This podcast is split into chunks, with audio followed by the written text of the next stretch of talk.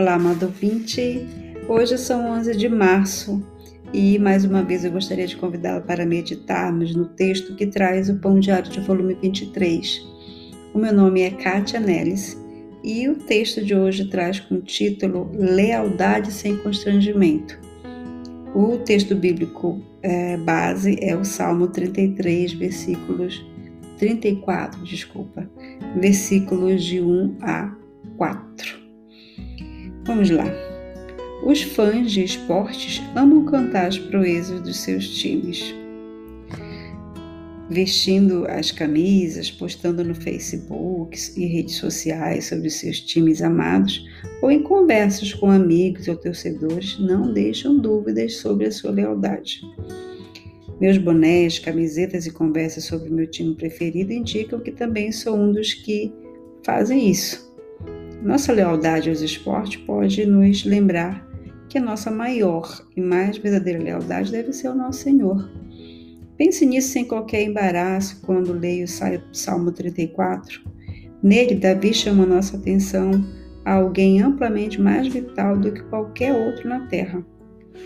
Davi afirma: Louvarei o Senhor em todo o tempo, e somos instados a pensar sobre os momentos em nossa vida quando vivemos como se Deus não fosse nossa fonte de verdade, luz e salvação.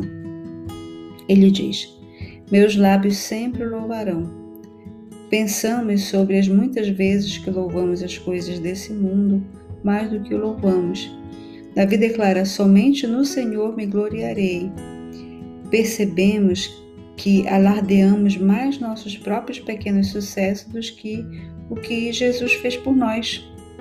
Não é errado gostar dos nossos times, dos nossos interesses, nossas realizações, mas nosso maior louvor vai para o nosso Senhor. Venham, proclamemos a grandeza do Senhor. Juntos exaltemos o seu nome. Vamos orar? Senhor, ajuda-me a ter o teu louvor nos meus lábios. Ajuda-me a gloriar-me em ti Ajuda-me a ser grato, Senhor. Ajuda-me a reconhecer as grandezas das obras das tuas mãos. Ó oh, Senhor, ajuda-me a manter o meu interesse em Ti. Ajuda-me a ser leal a Ti, Senhor. Ajuda-me a ter é, um verdadeiro amor por Ti, Senhor. É em nome de Jesus que eu rogo, que eu oro. Amém.